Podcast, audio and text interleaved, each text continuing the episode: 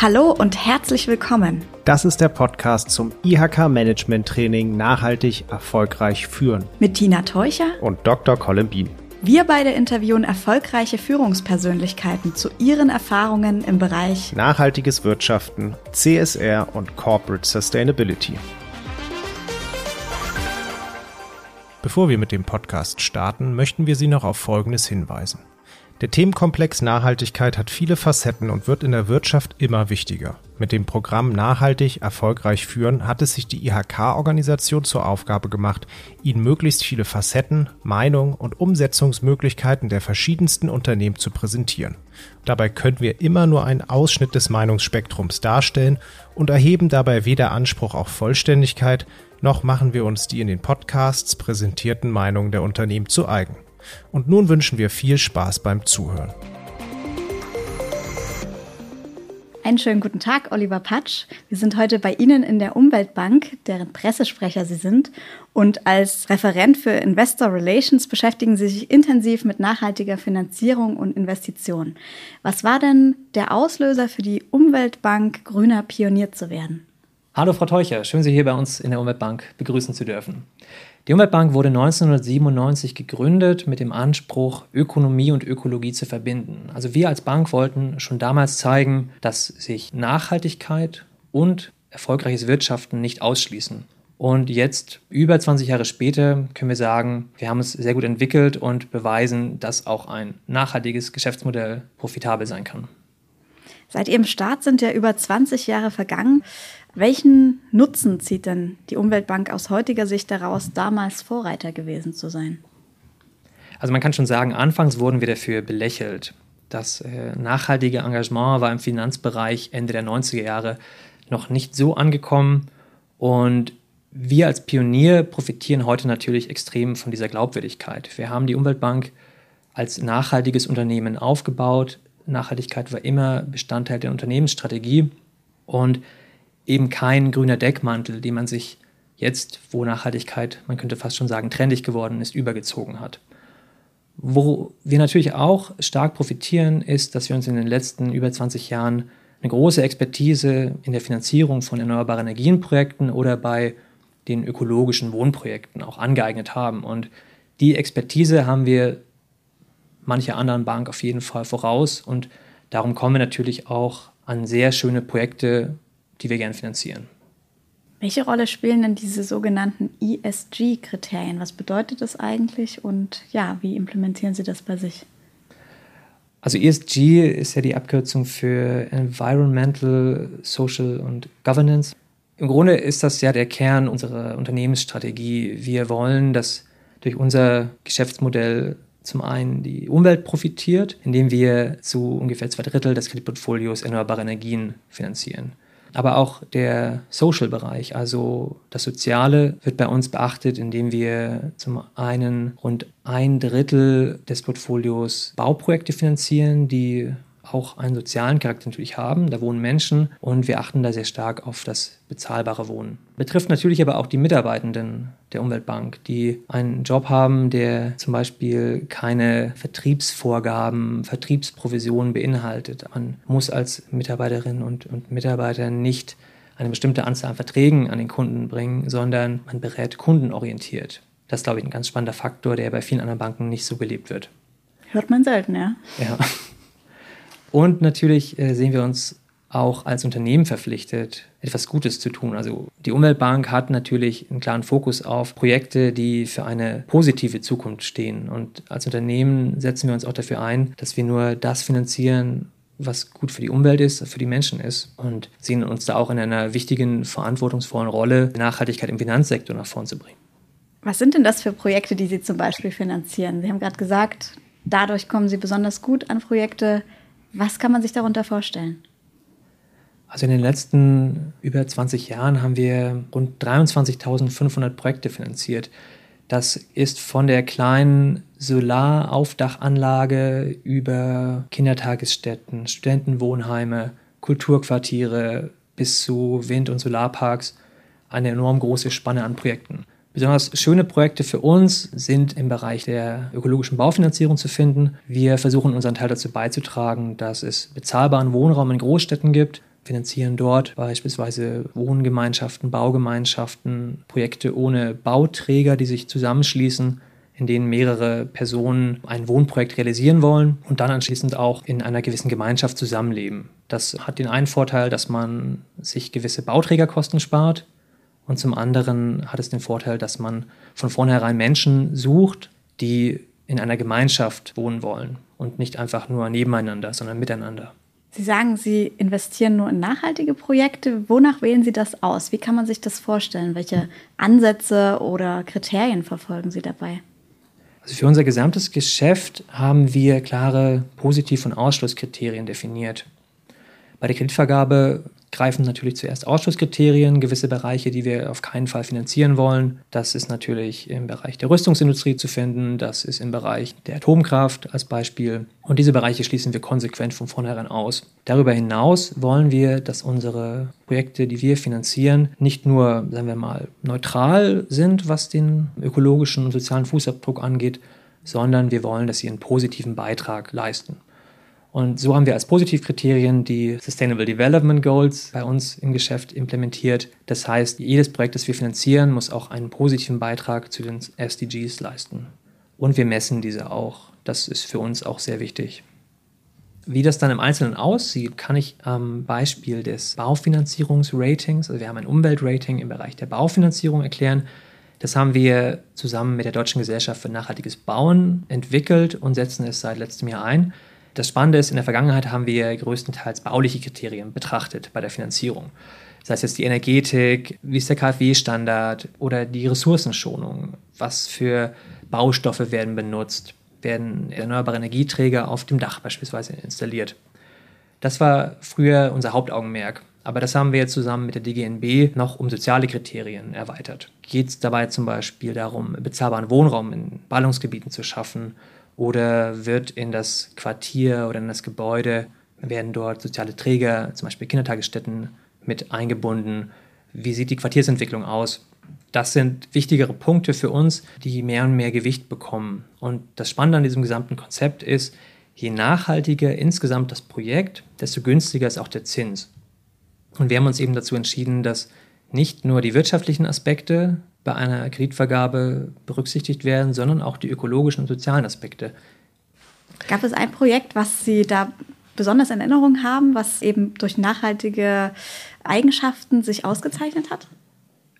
Besonders begeistert bin ich vom Genossenschaftsprojekt Spreefeld in Berlin. Das ist ein Bauprojekt, was ich vor ein paar Jahren besuchen durfte. In diesem Wohnprojekt war Gemeinschaft immer ein, ein riesiger Faktor schon bei der Planung. Es gibt eine riesige Werkstatt, die von den Bewohnern genutzt wird. Es gibt eine große Küche. Es gibt sogar ein kleines Bootshaus, was der Genossenschaft gehört und ein Gemeinschaftsgarten. Besonders spannend fand ich aber auch, dass es dort Wohnungen gibt, die als große Wohngemeinschaften, Wohnen für Erwachsene gedacht sind. Dort hat jeder natürlich seinen eigenen Bereich, aber Zentrum ist dann die große gemeinschaftlich genutzte Küche. Also Gemeinschaft wird dort auch gelebt und man muss sich das dann vorstellen wie eine Studenten-WG nur für erwachsene Leute, die da teilweise schon mit ihren Kindern wohnen. Welche Akteure sind denn aus Ihrer Sicht für den Markt für nachhaltige Geldanlagen besonders wichtig und warum?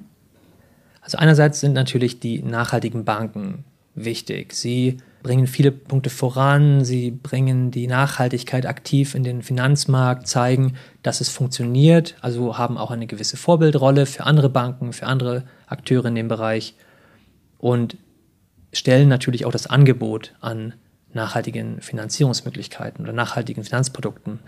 Dann braucht es natürlich interessierte Kunden, denn es muss ja auch eine Nachfrage geben.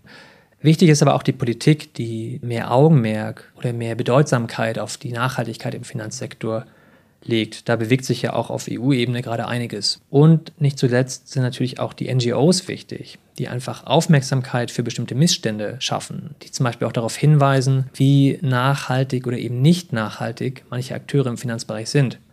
Da sind zum Beispiel Urgewalt und Facing Finance genannt, die jedes Jahr ihren Fair Finance Guide rausbringen und dort diverse Banken in der deutschen Finanzszene auf ihre Nachhaltigkeit überprüfen. Spannend ist aber auch das Forum Nachhaltige Geldanlagen, das jedes Jahr mit dem Marktbericht Nachhaltige Geldanlage einen aktuellen Stand über die Entwicklungen in der nachhaltigen Finanzbranche aufzeigt und was inzwischen auch eine große Relevanz bekommen hat, von großen Zeitungen auch zitiert wird, aufgegriffen wird. Also das ist keine kleine Nischenveranstaltung mehr, sondern man merkt, es bewegt sich auch was. Können Sie was zu diesen politischen Bewegungen erzählen, von denen Sie gesprochen haben? Europa will ja beispielsweise erster klimaneutraler Kontinent werden. Das klappt natürlich nur mit äh, auch dem Ausbau zum Beispiel der erneuerbaren Energien. Die müssen wieder finanziert werden. Also von oben gibt es ambitionierte Klimaziele von der Politik und die haben natürlich auch enorme Auswirkungen darauf, was kann in Zukunft noch finanziert werden, wie wird sich die Finanzlandschaft verändern und es setzt natürlich auch gewisse Schwerpunkte, was können Banken zukünftig noch machen? Worin investieren Versicherungen? Worin investieren Fonds? Es gibt auch in Deutschland sehr ambitionierte Klimaziele. Wir wollen bis zum Jahr 2050 80 Prozent der Stromerzeugung aus erneuerbaren Energien beziehen. Letztes Jahr waren wir so bei 42 Prozent. Das heißt, da ist auch noch einiges zu tun und auch für die Banken noch einiges zu finanzieren. Wie bewerten Sie denn die aktuellen Entwicklungen? Trägt denn die Europäische Union mit ihrem Green Deal und auch der EU-Taxonomie zur Verbesserung von Qualität und Quantität nachhaltiger Investments bei? Als Volkswirt sage ich natürlich dazu, es hängt davon ab. Einerseits ist es natürlich wahnsinnig spannend zu sehen, dass Nachhaltigkeit im Finanzbereich langsam richtig einschlägt. Noch vor vielen Jahren, wenn man sich in den Banken umgehört hätte, da hätten sie gesagt, ach, Nachhaltigkeit, da haben wir gar kein Produkt oder ein Produkt und die Nachfrage ist auch nicht hoch, beschäftigen wir uns gar nicht damit. Aber inzwischen umfasst es so viele Aspekte und wird selbst in den Chefetagen der Banken deutlich stärker behandelt. Und da ist natürlich auch politischer Druck oder politisches Engagement eine Möglichkeit, einfach die Aufmerksamkeit für das Thema Nachhaltigkeit in der Finanzwelt zu erhöhen. Zum Thema Qualität und Quantität muss man natürlich sagen, das ist immer abhängig von der Ausgestaltung. Das Problem ist ja typischerweise, wie gestaltet man zum Beispiel eine Taxonomie, also die Klassifizierung von nachhaltigen Produkten. Wie gestaltet man das jetzt? Stellt man zu hohe Standards, dann ist fast kein Produkt nachhaltig. Also dann hat man einfach keinen Markt im Ende, weil keiner diese Standards vielleicht erfüllt oder nur ganz wenige. Oder sind die Standards zu tief angesetzt? Ist es so der kleinste gemeinsame Nenner und plötzlich ist alles nachhaltig? Ich glaube, das wird noch sehr spannend auch zu beobachten in den nächsten Jahren. Wie werden Standards gesetzt? Wie erfolgt auch die Prüfung, die Überprüfung? Welche Schwierigkeiten erleben Sie denn beim Ausbau Ihres nachhaltigen Geschäfts? Es gibt manchmal eine gewisse Divergenz zwischen Zielen und der Umsetzung. Wenn man sich zum Beispiel den Ausbau der erneuerbaren Energien ansieht. Dort haben wir Ausbauziele bis 2050 auf 80 Prozent an der Stromerzeugung. Andererseits machen es zum Beispiel aufwendige Genehmigungsverfahren oder auch die politische Deckelung des Ausbaus schwierig, diesen Zielen überhaupt nachzukommen. Gerade bei Windparks sieht man auch, dass die lokale Bevölkerung oft nicht für die Projekte ist, sondern dass es dort auch sehr schwierig ist, teilweise Windparks oder einzelne Windräder zu bauen, um dann den Ausbau nach vorn zu bringen. Und da wäre es schon gut, wenn es etwas mehr Einbindung der Bevölkerung auch von Seiten der Politik gibt, um eine höhere Akzeptanz zu schaffen für erneuerbare Energien. Denn im Endeffekt müssen wir nachhaltigen Strom erzeugen und die Abschaltung beispielsweise der Kohlekraftwerke ist beschlossene Sache und irgendwo muss der Strom herkommen. Ich denke, dazu brauchen wir auch gerade den flächendeckenden Ausbau der Erneuerbaren und dafür brauchen wir aber auch die Bevölkerung jeweils in allen Gebieten Deutschlands auf der Seite der Nachhaltigen. Auf welche Kooperationen können Sie denn bauen, um das Thema nachhaltige Investments voranzutreiben? Die Umweltbank ist in diversen Netzwerken aktiv, zum Beispiel in der Deutschen Gesellschaft für nachhaltiges Bauen. Mit denen haben wir zusammen ein Umweltrating für den Bereich der Baufinanzierung entwickelt. Und das ist auch das erste Rating dieser Art, was es überhaupt auf dem Markt gibt. Beispielsweise sind wir auch aktiv in der Global Alliance for Banking on Values. Das ist ein weltweites Netzwerk von Nachhaltigkeitsbanken, die gemeinsam versuchen, an einem Strang zu ziehen und die Finanzwelt ein Stück für Stück grüner zu machen. Darüber hinaus bauen wir auch auf Kooperationen beispielsweise mit dem Baum e.V., also dem Bundesdeutschen Arbeitskreis für umweltbewusstes Management, Das ist ja auch einer der ältesten Vereine im, im Bereich der Nachhaltigkeit, der auch versucht, das Thema Nachhaltigkeit der breiten Bevölkerung auch nahezubringen. Und das ist ja natürlich auch unser Ziel, zu sagen, wir wollen Nachhaltigkeit bei der Masse der Menschen ins Gedächtnis rücken. Die Umweltbank trägt ja das Wort Umwelt im Unternehmensnamen. Macht es das bei bestimmten Zielgruppen schwieriger, sie zu erreichen? Wie richten Sie Ihre Kommunikation zu dem Thema aus? Für mich persönlich ist der Name für uns so gut wie immer ein Vorteil, weil er genau das aussagt, wofür wir stehen. Wir sind halt die Umweltbank, also eine Bank, die etwas Gutes für die Umwelt macht. Für uns als nachhaltig orientierte Bank ist es eigentlich eher ein Türöffner, weil die Leute sofort ein Bild vor Augen haben. Von daher ist es für uns damals sicherlich die richtige Entscheidung gewesen und wir sind heute auch froh darüber, dass wir genau diesen Namen haben. Wenn ich Unternehmerin oder Unternehmer bin, wie kann ich denn dann die Angebote der Umweltbank nutzen? Zuerst also mal muss man sagen, dass die Umweltbank keine klassischen Unternehmenskredite vergibt, sondern wir finanzieren nur projektbezogen. Das kann bei einem Unternehmen beispielsweise eine Solaranlage sein, die auf einem Lagerhaus errichtet wird. Aber davon abgesehen können Unternehmer auch zu uns kommen und mit der Umweltbank Projekte wie Studentenwohnheime, Kindertagesstätten oder auch Schulen realisieren. Wie kann man denn als Unternehmerin oder Unternehmer bei Ihnen Geld anlegen, also letztendlich nachhaltige Investments nutzen?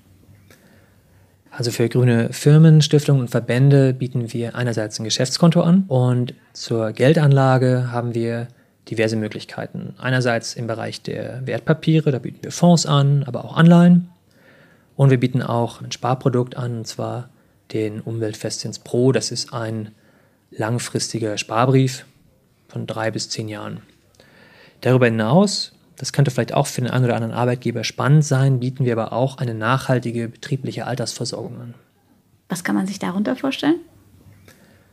Darunter kann man sich vorstellen, dass die Versicherungsgesellschaft das Geld ausschließlich nachhaltig anlegt. Also dass es klare Kriterien der nachhaltigen Anlage auch gibt und man somit auch eine grüne Versicherung hat, die zum Beispiel nicht in Kohlekraftwerke oder Atomkraft investiert, sondern zum Beispiel in nachhaltige Fonds, nachhaltige ETFs. Welche Empfehlungen würden Sie denn Unternehmensvertreterinnen und Unternehmensvertretern geben wollen, die nachhaltige Investments, Finanzierung und das ganze Thema nachhaltige Geldanlagen stärker in ihre Strategie und auch in ihr Management implementieren wollen? Zuallererst kann man sich natürlich mit der aktuellen Finanzierungssituation befassen, also sich den Status quo anschauen und erstmal eine Bestandsaufnahme machen, hat man vielleicht schon einzelne nachhaltige Produkte oder ist das noch komplettes Neuland fürs Unternehmen?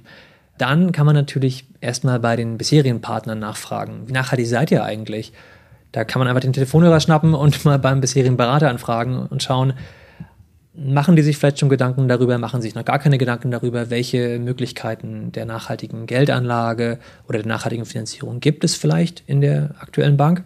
Dann kann man sich natürlich auch noch externen Quellen anvertrauen, also zum Beispiel Facing Finance und Urgewalt veröffentlicht jedes Jahr die Situation der nachhaltigen Banken in Deutschland. Da kann man schauen, ist meine Bank dabei oder ist sie nicht dabei. Und wenn sie nicht dabei ist, warum ist sie nicht dabei? Und zu guter Letzt, wenn man seine Finanzierung oder seine Investmentstrategie nachhaltig gestalten will und die aktuellen Partner bieten nichts an oder sind auch nicht bereit, sich in diese Richtung zu entwickeln, kann man sich natürlich bei den Nachhaltigkeitsbanken, den nachhaltigen Finanzdienstleistern umsehen, was es dort für Möglichkeiten gibt. Viele glauben ja, Ökonomie und Ökologie, das schließt sich aus. Kennen Sie Gegenbeispiele? Ja, also gerade in der aktuellen Corona-Pandemie gab es eine Studie vom Unternehmensgrün, das ist der Bundesverband der nachhaltigen Unternehmen, und die sagen, dass nachhaltige Unternehmen in der Corona-Pandemie deutlich besser performen, also besser durch die Krise kommen, als Unternehmen, die in ihren Geschäftsentscheidungen nicht auf Nachhaltigkeit setzen. Und auch wir als Umweltbank merken stark, dass unser auf Nachhaltigkeit basiertes Kreditportfolio sehr resilient in der aktuellen Krise ist. Also wir finanzieren ja nur Zukunftsthemen, zum Beispiel erneuerbare Energien. Der Wind weht einfach weiter, die Sonne scheint auch weiter. Das heißt, wir haben dort ein sehr stabiles Portfolio, sehr stabile Projektfinanzierungen, die unabhängig von so einer Krise sind. Und das zweite große Zukunftsthema Das ökologische und soziale Bauen ist auch nach wie vor ein Boom-Thema. Also wir haben nach wie vor extremen Wohnungsmangel in den Großstädten und auf absehbare Zeit sagen Studien auch, dass sich das nicht so schnell lindern wird. Von daher kann Nachhaltigkeit auf jeden Fall als positiv wahrgenommen werden, wenn man es als Zukunftsthema betrachtet. Nachhaltigkeit schafft Stabilität. Unsere Fokussierung auf Nachhaltigkeit ist auch gut für unsere Mitarbeiterinnen und Mitarbeiter, weil sie einen zukunftsorientierten Arbeitgeber haben, der sich auch um sie kümmert. Und auch in Zukunft sehen wir große Wachstumsperspektiven, weil Nachhaltigkeit in immer mehr Bereichen, aber auch in immer mehr Köpfe der Menschen eindringt und einfach zu einem positiven Wandel auch in der Gesellschaft führen wird. Herr Patsch, ganz herzlichen Dank für das Gespräch. Ich freue mich sehr. Dankeschön. Danke, Frau Teucher. Tschüss. Was ist Ihre Meinung zum Thema nachhaltige Finanzierung und Investition? Haben Sie noch Ergänzungen oder Anregungen? Teilen Sie uns Ihre Ideen und Gedanken gerne mit. Wir freuen uns auf den Austausch mit Ihnen auf www.nachhaltig-erfolgreich- führen-ihk.de